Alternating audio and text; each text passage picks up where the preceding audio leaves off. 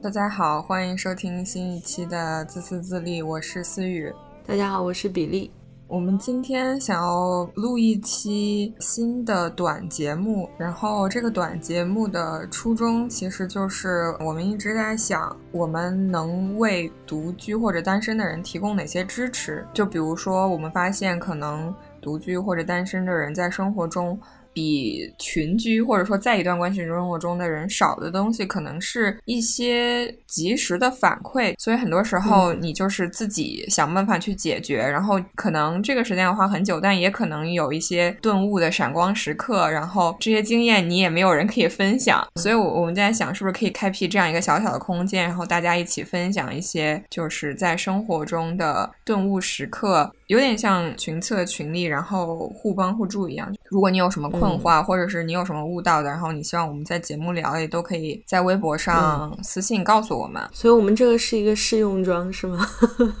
对我们这个栏目可能。就会以朋友聊天、互相询问近况和分享近期的一些领悟到的东西为主，可能不会有一个明确的主题。然后每个月会出一期二十分钟左右的这样的小节目。我们今天这一期就是对像比利说的一样的一个试用装。我觉得独居的人就是缺少生活中一个跟你同时经历那个事情，然后来讨论这个事情的人。比如说我遇到什么事情，我在打电话给思雨说，然后就是已经变成一个转述了。比如说上学上学的时候，或者说你在一个工作的地方，就是大家是一起在那个现场经历了那个事情，然后来来讨论，或者说就是有一群人住在一起的那种，嗯。周围的人的这种反馈或者情绪上的表态，有的时候会裹挟你自己的真实的想法，然后反而是一些长期的沉淀下来的这种，比如说我我在跟你打电话的时候讲一些东西的时候，虽然不是一个及时的反馈，但是反而是我自己已经经过了一段时间的思考，然后整理了思路，然后可能想出来的东西会更清晰一点。对我们可能确实是不能替代那种在事件。发生过程中的一些及时的情绪或者是意见上的反馈，但是可能我们能分享的就是一些事情过后的我们系统性的反思，然后这些经验可能对于我们自己的生活情景是比较宝贵的，然后我们也不是特别确定这些对大家会有多少的借鉴价值。所以我们就是先试运行一下呗。嗯，是你还是我先说说最近的想法？我先来吧，因为我最近悟到的这个事情，我还比较激动，是关于人际关系方面的两个点吧。一个是职场上面的，还有一个就是亲密关系上的。首先说一个前提，就是我一直是一个冲突回避型人格的人，就我其实是非常不喜欢跟人吵架，或者是。正面冲突的，甚至是我一直以来没有办法给别人负面反馈的一个人。我在亲密关系中也是这样，对方做了是让我不爽的事情，我就会一直忍，然后忍到我忍不了的那一天，我就说你给老子滚吧。然后还有一个就是，我觉得可能我也是有很强的同理心的人，再加上一个前提条件，就是我之前是没有办法很好的把别人给我在某个方面的反馈和对我整个人的反馈分开来的。就像顾月在我们聊运动的那一期里面聊到的一样，就是可能别人说，哎，你这个工作没做好，我就会觉得，哦，他是因为我我这个人不够好啊，嗯，我我还要更努力，我会就是 take it personally。我就害怕也给别人造成这样感受，所以我会觉得我一直没有办法去给别人任何负面的这种意见反馈。但最近悟到的一个时刻，就是我突然觉得我这样子的所谓的替别人着想，是不是其实也是一种自大呢？我默认了对方是没有意愿和能力去改变的，就我觉得我其实脑海里是有这样一个一个前提很悲观的前提假设的，然后所以我就觉得啊，我是要更把自己放开一点，然后要给一些安全感和信任给别人。这个这个想法可能也是我在和一些朋友交流和和我 manager 交流的过程中我。体会到一点吧，我觉得我 manager 他就是一个非常的善于和人相处的一个人。最近发生的一个事情，就是我前两天跟 Billy 说的，就我的直属经理，我们叫经理 A 好了。嗯。因为我们在一起合作一个大的项目嘛，所以我还被派到一个跟我们合作组的经理 B 手下干活。嗯，然后这个经理 B 他其实在我和他的接触过程中，我就发现他是一个非常 push 的人。我观察到，就是他在跟我，比如说布置任务或者是定日期的时候，是用一种非常的盛气凌人嗯和霸道的态度，但是他和他的自己的组员全都是男性的时候，他用的语气都是那种商量啊、很体恤的语气。嗯就是我觉得嗯他对我的态度是非常的随意和粗暴的。嗯然后这个事情的爆发点就是有一次，我是先是一直在经理 B 的组帮他们干活，然后后来又又回我们组 on call 了两周，所以他们组的进展我就有点不太清楚。然后那一天是我回到他们组接着帮他们干活的第一天，他说啊，我给你们分了一些任务，然后你们大概看一下，然后给我估一下这些活要多久。但是是因为这两周我都没有在那边干活，所以有一些任务是他定的嘛，我我就是有一些技术细节，我觉得不是很明确，我没有办法给出一个时间，我就写出来了。我说这些东西我没有很清楚，然后我准备明天我们开会的时候问一下，然后我才能给出一个答案。结果呢，他就在第二天我们例会的前十分钟拉了一个群，就把我和我 manager 都拉进去了，嗯然后就说你为什么还不给一个 estimation？昨天不是说了让给一个 estimation 吗？嗯然后我就又在那个群里面解释了一遍，我说因为我之前两周我没有嗯你这个活的 context，所以我现在没有办法给一个 estimation。然后我列了一些问题，准备在例会上讨论。如果这些问题被回答了，我才能给你一个 estimation。然后他反正还是非常的，就是很很强硬吧，就说那你尽你最大的可能，你先给一个嘛，什么什么的。然后我当时嗯其实就已经非常不爽了，但是我还是开完了会。开完了会以后，我觉得这个事情还是非常的 bother 我。真的气到，就是我当时我就想裸辞了，你知道吗？我就觉得他这个非常的 不 reasonable。但是我我又冷静了想了一个小时，我我是说，呃，如果我都觉得我可以接受裸辞了，那我为什么不能去跟他沟通一下这个事情呢？反正就是你已经没有什么更坏的可能性了，对不对？决定说是一回事情，然后说的技巧又是另一回事。今天想讲的两个点，其实一个就是说，其实当你在一个长期关系中，不管是职场还是说亲密关系，你感受到了嗯。一些就是重复性的，你要一直经历的一个东西，然后这个东西造成你的不爽，那你是一定要去沟通的。但是沟通的话也是有技巧的，就比如说我当时跟他说这个事情，我不是直接去指责他说你为什么要跟我经理告状啊，或者是什么什么，你为什么都不先跟我讲一声？我说的是说，I would appreciate you talk to me first for similar situ- situation next, 呃、like next time。就是我就说，如果你怎么怎么做的话，就是像今天这种情况会更好。然后我说，我其实已经把我应该做的工作都已经完成了，可能我们有一些 communication error，所以我的这个产出不是你想要的那个。但是这种情况下，我觉得你只要跟我讲一下，这个误会不就消除了吗？我就说，嗯我觉得我们今天早上这个对话是完全可以避免 involve 我的 manager 的。嗯然后我说你你今天早上处理这个问题的方式让我觉得有点不舒服，我就这么说了。这里面的很重要的一个就是技术层面的点，就是区分事实层面和感受层面的东西。我觉得他对我的态度很随意。那这个是我自己基于我的观察得出的我的一个观点嘛，它并不是一个事实，嗯。所以你在跟他沟通的时候，你不可以用你自己的这个观点去攻击他，然后你要明确告诉他他怎么做，你会觉得是一个更好的方案，嗯。就是下一次会让你们两个合作的更顺利，嗯嗯。然后再加上你觉得哦，我觉得这个就是有点伤害我的感受，但是我我并不是说啊，你就是故意要怎么怎么样的，嗯，就是你也给对方要留一定的空间和台阶下嘛。然后他嗯看到这个消息以后，那个经理他就立刻道歉了，说我不是说想要告你经理状什么，这个话是从他嘴里说出来的，不是我说他是告状的。嗯嗯嗯他说我我不是想告你经理的状什么什么的，我就是想让你经理知道你接下来几周在我们组会非常忙，让他不要派活给你了。他可能是真心的，他也可能只是找一个借口，嗯但这对我来说都不重要了。嗯我我跟他沟通的目的已经达到了，就是嗯 make sure 他之后不会再随意的对待我嘛，嗯因为他知道我是会反抗的。嗯，就是这是我近期的一个感受。对对，我觉得就是一开始把事实先列在前面。然后你再给他一个替代方案，然后你最后才说到，就是他给你的这种感受，可能对于他来说也比较好理解吧。我觉得很多人沟通的时候，比如说我，我可能更习惯于一开始就把我的感受说出去了，然后对方就会觉得我也不知道你怎么会有这个感受啊，嗯，太敏感之类的。那这样可能又会对嗯嗯我或者说表达诉求的人造成二次伤害。所以其实给别人提供一个解决方案，说如果你这样做的话可能会更好，我会很感激，或者怎么样的话，也是在积极主动的寻求一个解决的方案吧。因为毕竟这个事情的目的，你不是说要去报复他或者打击他，你只是说把这个事情说出来，希望这个事情得到一个解决，所以你也贡献了你想到的解决的方案。你是一个积极的寻求解决的态度，而不是一个被动的抱怨，嗯或者说是想要怎么样，就是发泄自己的一个情绪的那种态度。所以，就你这个解题步骤、很重要。嗯对，这个是职场方面最近的领域。嗯其实也不不光是职场，就是我觉得任适用于任何你想要维护的长期关系，可能友情里面或者是亲密关系里也都会需要有，就是不可避免的，就是这种比较困难的谈话。但是我觉得，嗯就是你不应该因为它是困难的，就一直去逃避它，然后让你们之间的问题像滚雪球一样，就是越积越多。嗯也不是说让大家有一种幻觉，就是说我说了这个事儿一一定就能改善，但是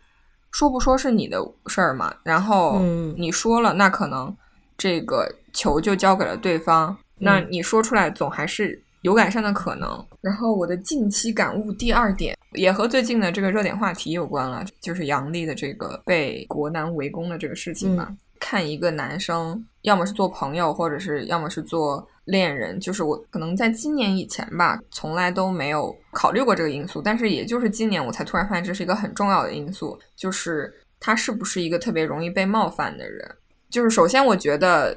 他如果是一个特别容易被冒犯的人，并不能推出来他是一个能力很强的人，嗯因为我觉得这些年在我工作中遇到的人来看，就是越是强的人，他其实越是不但于你去挑战他，或者是说去去质疑他的，反而是一些没有什么真才实学的人，会非常没有安全感，非常会怕大家识破他是一个冒充者，他会把你对他任何观点或者是技术上的这种不同的探讨也好、切磋也好，当成他对他人格的一个冒犯。嗯所以我觉得这种人，不管是做朋友，或甚至是作为你人生的队友，其实都不是特别好，因为他可能在很多事情上，因为他自己是很虚弱的，所以他也不会允许你强过他，他自己的生存空间是被限制的，然后他也反会反过来去打压你的一些向外生长的可能，或者说嗯变得更好的可能，然后再加上我。前一阵看到一个微博吧，就大概意思就是说，越是你想要长期相处的人，你才越要聊敏感的话题，什么敏感你就聊什么，不是说我们是为了找一个三观一致的人，就并不是这样的，而是你要看这个人他处理分歧的能力，如果他能跟你在有分歧的时候还是非常理性和友好的去探讨一个事情，那我觉得很可能你们在未来面临更多的问题的时候，你们也还是会以一个这样合作者的态度去面对。嗯，是的。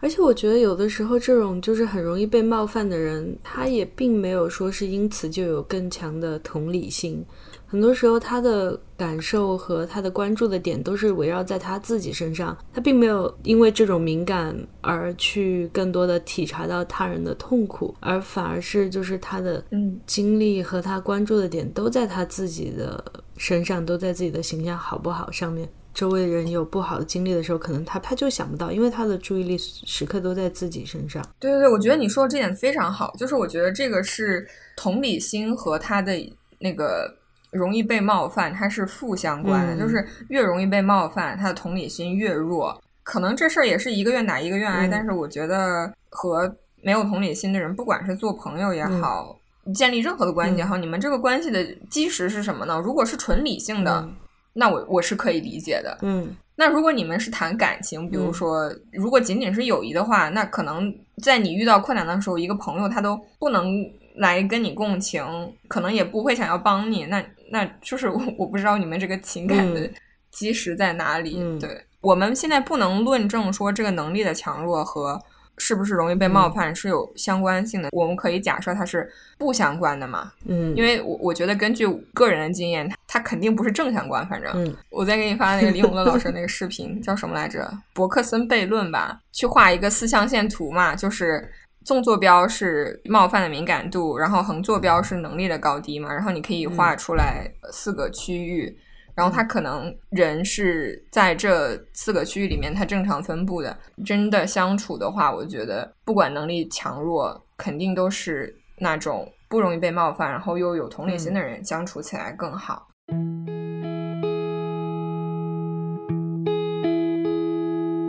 让我们来听听 B B 最近有什么生活感悟。我最近的感悟就是吧，人在毕业之后，特别是如果你选择的一条职业路径，并不是说有一个非常清晰的三年之后升哪一级，然后五年之后升哪一级的那种职业路径的话，要做一个有弹性的规划，否则的话就会很容易觉得疲惫、没有回报的那种感觉。突然意识到这一点，是因为前段时间有一种就是被困在这儿的感觉，然后很想回家的那种感觉，但又觉得就是每每做下一步的话，比如说要进展到进度 C 的话，我得先完成进度 B 的事情，但是进度 B 呢，我现在连进度 A 都没有走到，就会有各种麻烦吧。这种困境，就有这种情况的时候，我就会特别容易疲惫，就每天哪怕是。早上九点钟起床吧，可能下午两点我就困得不行了。我就在想，为什么这么疲惫？后来就发现，就可能就是因为自己没有那种及时的回馈的那种感觉吧。就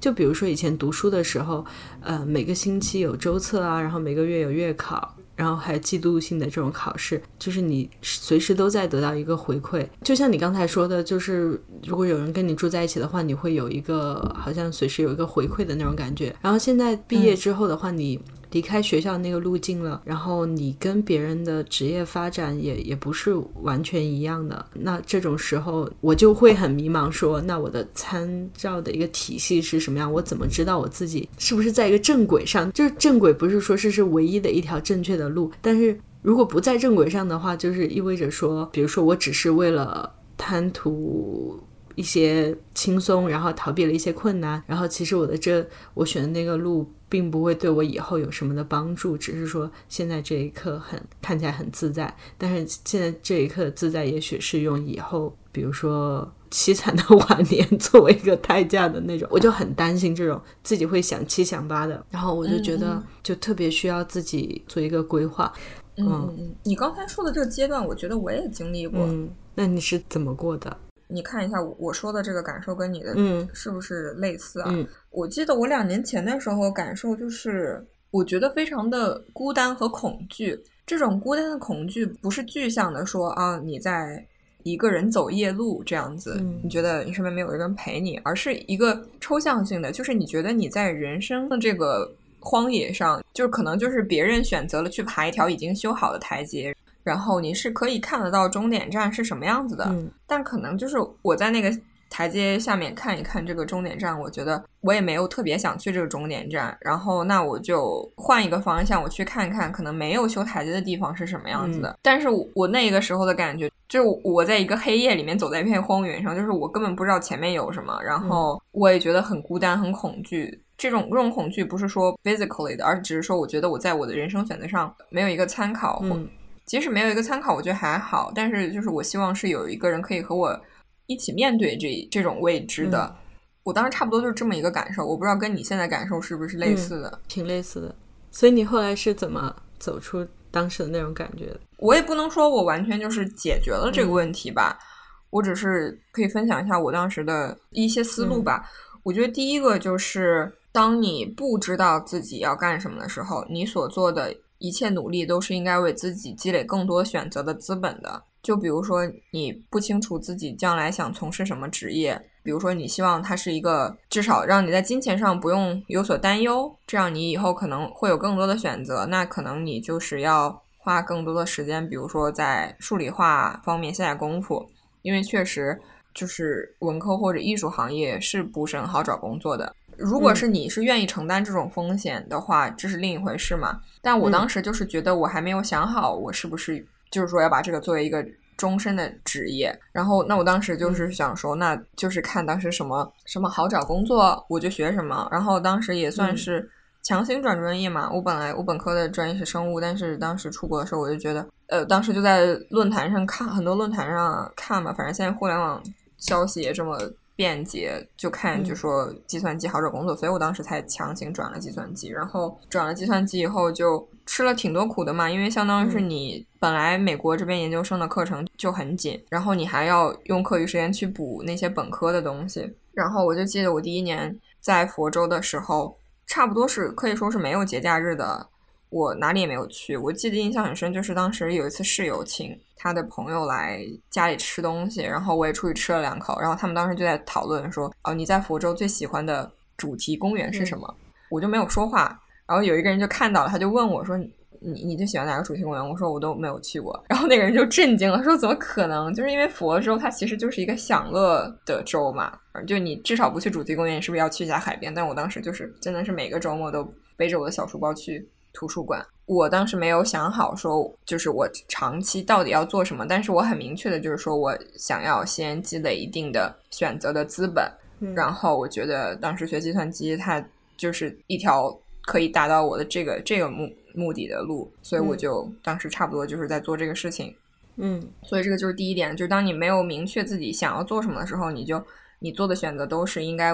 为了自己未来的选择创造更多的资本，嗯。说具象一点，就比如说，一个是现在程序员工资比较高，还有一个就是他在你全球 relocate 找工作的时候，都是一个非常好的一个工作机会。基本上，如果我现在不想在美国待，我可能想去欧洲或者我想去澳洲，相比其他职业而言，它都是更好找工作的。嗯，所以这个是第一点。知道这一点呢，我就不会特别去纠结，说好像程序员这个事情它并不是我的本命，就因为我知道它。给我提供了什么？嗯，对。然后第二点就是一个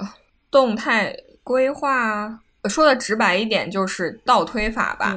就是你在你脑子里面想一下，比如说你希望你未来的十年以后是一个什么样的状态，然后达到那样的状态的话，你未来五年要怎么样？然后再一直倒推回来，你近三年或者你此时此刻应该做什么？嗯。因为你刚才提到定制目标嘛，但是我觉得你提到的是一些就是非常近的和一些非常小的规划，就是这两方面是要结合起来的。一个是你当下怎么去过好每一天，还有一个就是为了消除这种对未来的不安和焦虑，你你肯定是不能去避免探讨或者畅想未来的。我觉得是是你说这样，就是长短期结合。我最近还有一个感悟，就是我虽然做的这个节目叫自私自利吧，但是我就是真的就是对别人的生活特别的好奇。就我不是那种八卦的好奇，我在 YouTube 上看别人做的那种，比如说是生活在北欧的人，就是世界的不同的地方的人。做的那种自己一天的生活，一方面我很好奇别人怎么过生活，但另一方面有的时候我又觉得我挺不能承受朋友圈之重的。虽然理性会告诉你说这是别人拣选出来的片段，他并不是每天都是在无忧无虑的这样玩的，但是就是打开朋友圈的时候，很难不有一种全世界大家都在很快乐的欢声笑语的呃出去玩啊，然后呃见朋友啊，然后只有自己在。苦逼的工作或者怎么样的那种感觉，所以就关了一段时间朋友圈。我觉得不知道自己为什么会有这么矛盾的心理吧。那你到底是想选择一种什么样的生活呢？我觉得追逐快乐也是一种选择。嗯，然后我最近听听那个邹思聪做客了一集播客，叫什么来着？辛弃疾吧，好像是。当时那个主持人就问他，他如何评价自己近几年的生活。就是觉得是不是一种快乐的、充实的？我不记得具体当时他用的词是什么，但是邹思聪说，他觉得他只能说这几年选择的生活可能常常不是快乐的，甚至是绝大部分都伴随着一种必然的痛苦。但是他觉得，嗯，这种生活是深刻的，而且这种深刻是出自于他的选择，也就是一个求人得人的过程吧。是的，是的，我其实有过一段时间，就是去刻意逃避这种深刻，然后我也。不再去看，就是以前会花很多时间去看的一些特写长篇报道，然后甚至去年疫情最严重的有一段时间，我就不看新闻了，除了看本地。到新增了多少数字之外，但是后来我发现这种逃避也没有给我带来快乐，反而 就是更稀里糊涂的感觉，好像是自己主动的把自己套进一个麻袋，外界会有拳头打过来，然后这种逃避只是把自己的头钻进一个麻袋，然后去看不清楚这个拳头是哪儿打来的的那种感觉。我觉得就是很多时候你不仅没有办法逃避现实，很多时候你是没有办法逃避自己是一个什么样的人。就很多时候，你希望自己成为别人，但是后来觉得，就是你确实是没有办法像别人那样嗯没心没肺的生活的，嗯就是，所以你就只能接受说，哦，我我可能就是一个忧郁的、郁郁寡欢的人，然后会担心一些天是不是明天会塌下来这种问题，哦，是的，然后去去过一种和自己的知识和和德性相匹配的生活吧。哎，我觉得就是这样，真的人是没有办法逃避自己的。我我之前我看那个就是许知远和马东